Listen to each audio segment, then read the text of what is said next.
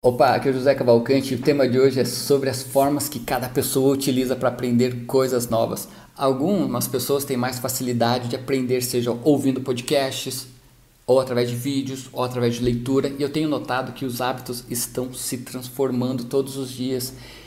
Eu mesmo, tá? Eu te confesso que até os meus 20 e poucos anos eu não tinha muito hábito da leitura não era o meu forte, não era algo forte em mim. Sabe aquela história que quando a gente, quando a água bate na barriga, a gente tem que aprender a nadar? Comigo não foi diferente. Chegou uma época da minha vida que enfim, despertou a minha sede e eu vi o tempo que eu perdi na minha vida. Então eu, cara, eu virei um devorador de livros, não faz ideia. Hoje minha média é mais ou menos 20 livros por ano, tá? Para alguns é muito, para outras pessoas é, é pouco. O fato é que a leitura é uma porta de entrada para o autoconhecimento e para o desenvolvimento mental das pessoas. E, e, o custo de um livro é barato também. E se esse não é um hábito na tua vida, você não precisa começar lendo três livros por mês, mas seria interessante começar lendo três páginas por dia. Isso vai te trazer vários benefícios e um deles é que estudos têm revelado que o hábito da leitura ajuda a prevenir o mal de Alzheimer. Já serve como uma boa motivação, né?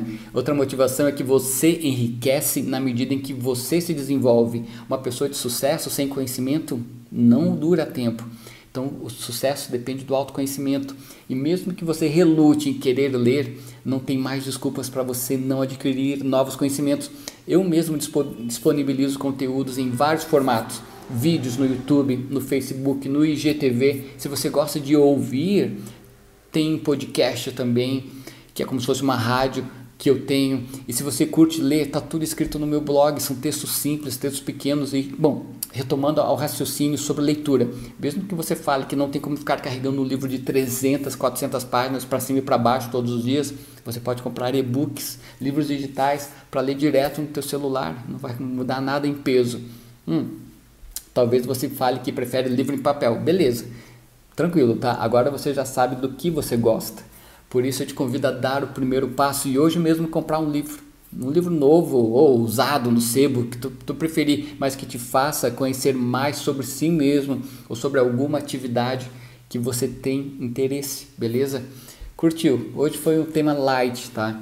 Aproveita então para ver meus outros conteúdos, deixa teu comentário e me diz qual plataforma você prefere consumir meus conteúdos, vídeo, áudio, texto, que para eu focar nisso também, beleza? Valeu. Se você quiser experimentar ler alguns livros digitais, tem um link aqui nessa página, em algum local para você baixar uns meus e-books gratuitos. Curtiu? Compartilha e até a próxima